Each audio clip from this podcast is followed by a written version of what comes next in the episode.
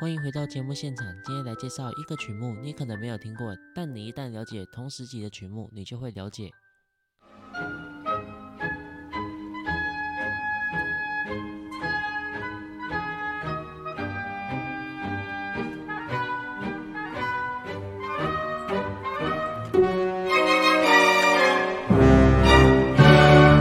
你刚刚听的这个曲目，就是最有名的《三颗橘子之恋》这部讽刺歌剧中的进行曲部分，是普罗高菲夫很有名的作品之一。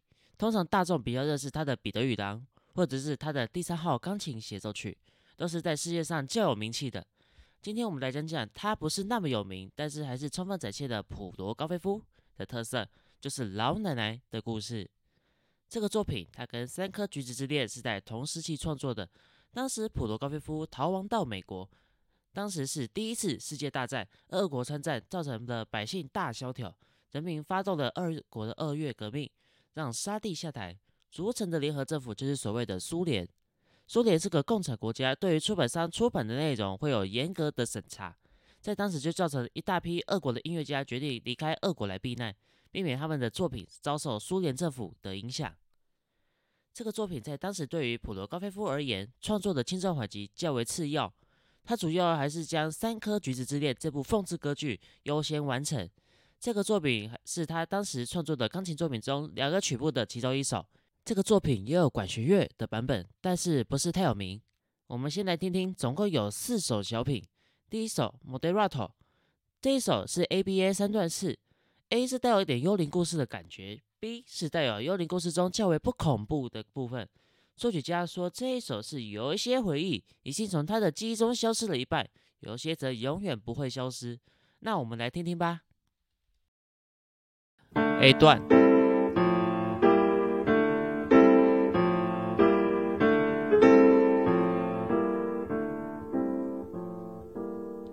你刚才听到这些双声音，你会觉得说它很像爵士乐的其中一种特色。但它实际上更有可能代表的是，在当时一次世界大战下，人民的恐慌以及社会上诡谲的这种气氛。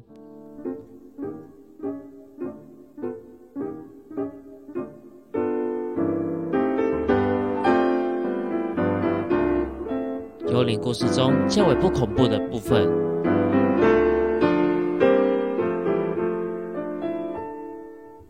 主题的一个变形。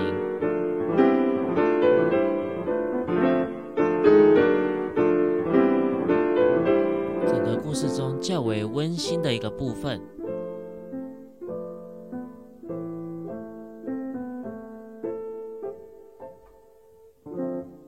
幽灵的乔装，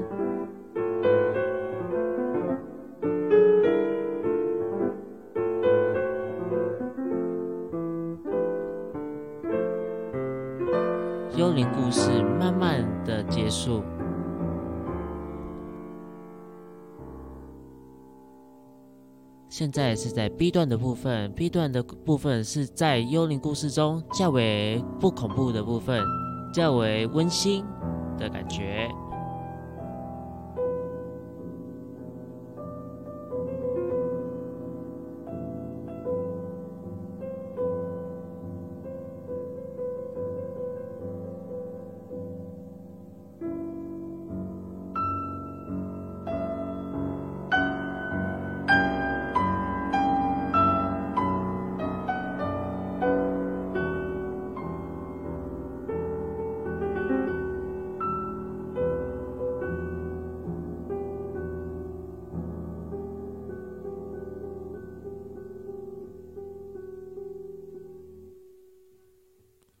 到一段，重复叙述主题。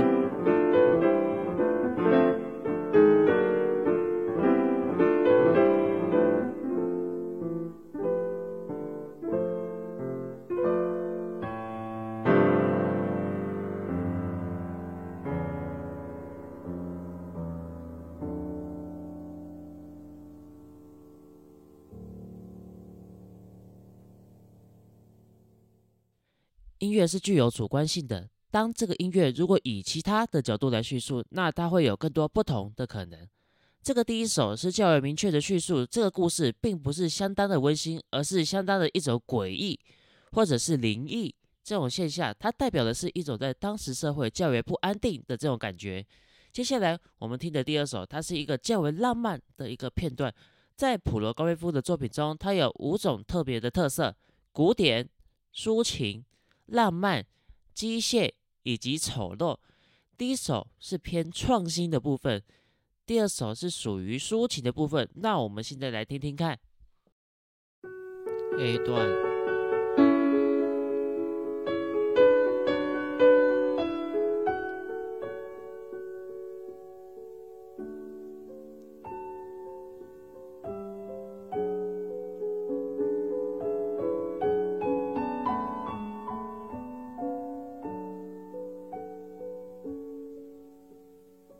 Bye.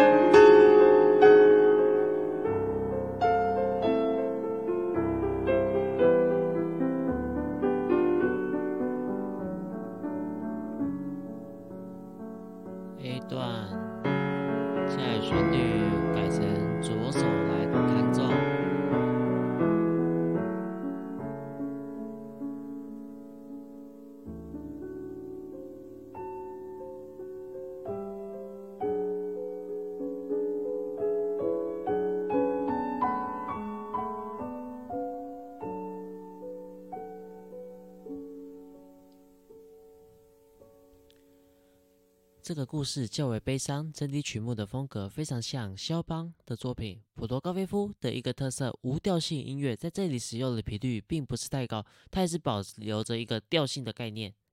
接下来我们来听第三首，它非常的特别。你可能觉得说这个故事它是整个组曲中较为乐观的一个故事，但中段的变化会打破于你对这首一开始的一个观点。我们来听听。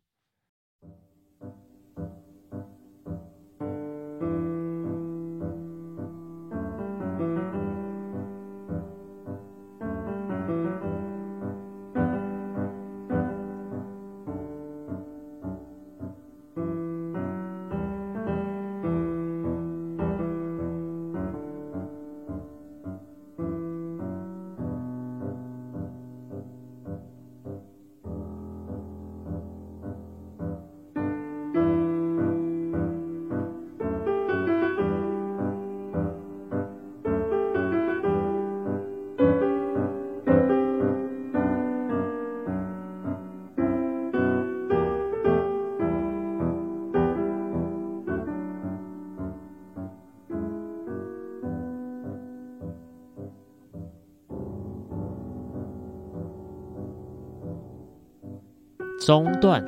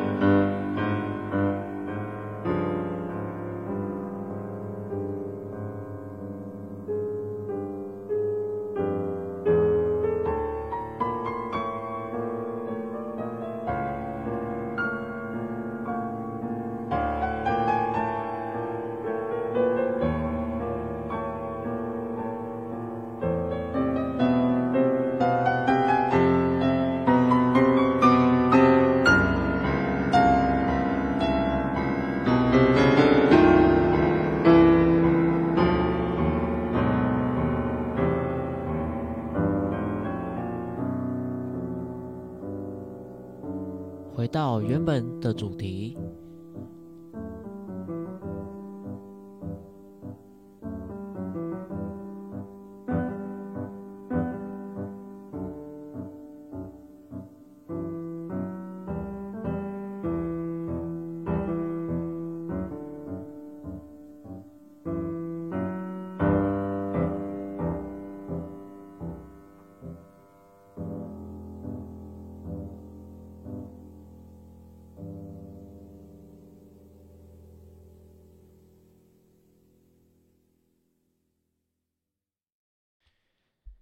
在整个中段里面，你会听到他的一个右手呢，他一直故意用这种半音音阶的这种手法，让你会感觉到非常的毛骨悚然。然后啊，他在这种半音音阶的这种模式里面，又增加了一些正常的和弦，让这个惊悚度更加的提升。从这里推断，这个故事也不是特别温馨的故事，跟前面的故事都是相当的雷同。接下来我们来听第四首。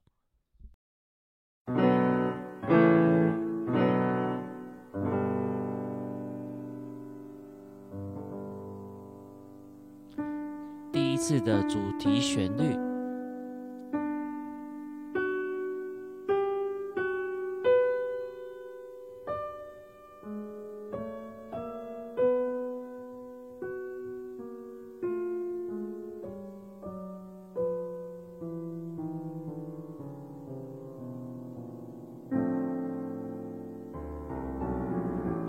暗示将后面的力度往上推的进行。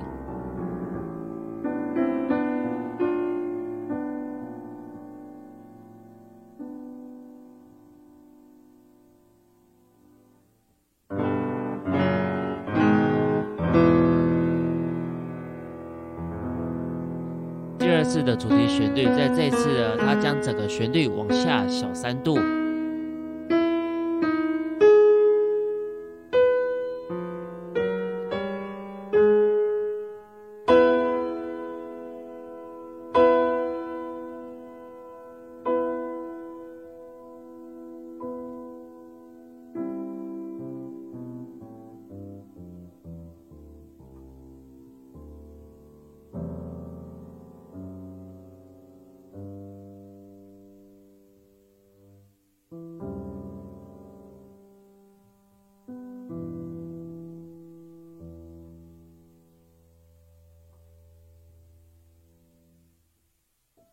老奶奶温馨的故事。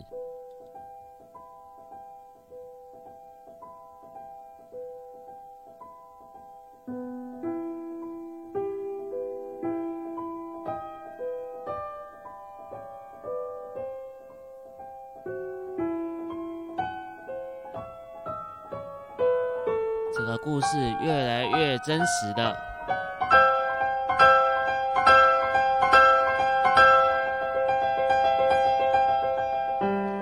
一段整个旋律往下推小三度。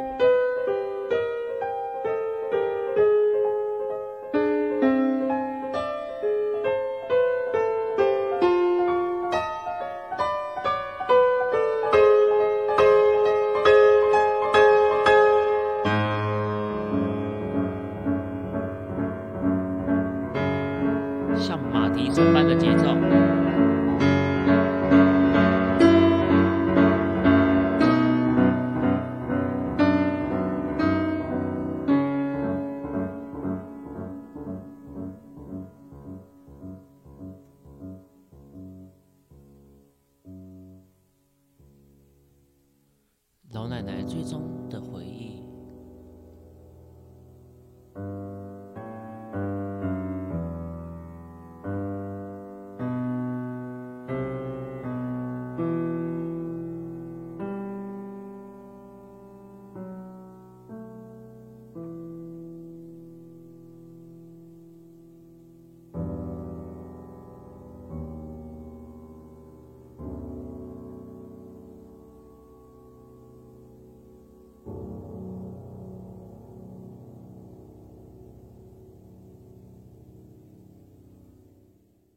在四首曲目里面，我们会发现老奶奶讲的故事都不是属于非常温馨的故事，反而让人觉得有点恐怖的这种感觉。普罗高菲夫在这四首小品中都是使用小调来作曲，然后在这些诡异的故事中又加入了属于当时的这种温馨。他的作品确实反映了当时俄罗斯的音乐风格，同时在这些曲目中又带有一些古典时期应该有的风格。这种情形在现在已经是越来越常可以见到了。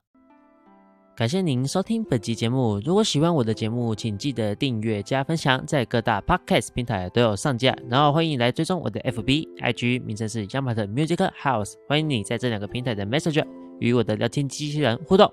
好的，我们下周见，拜拜。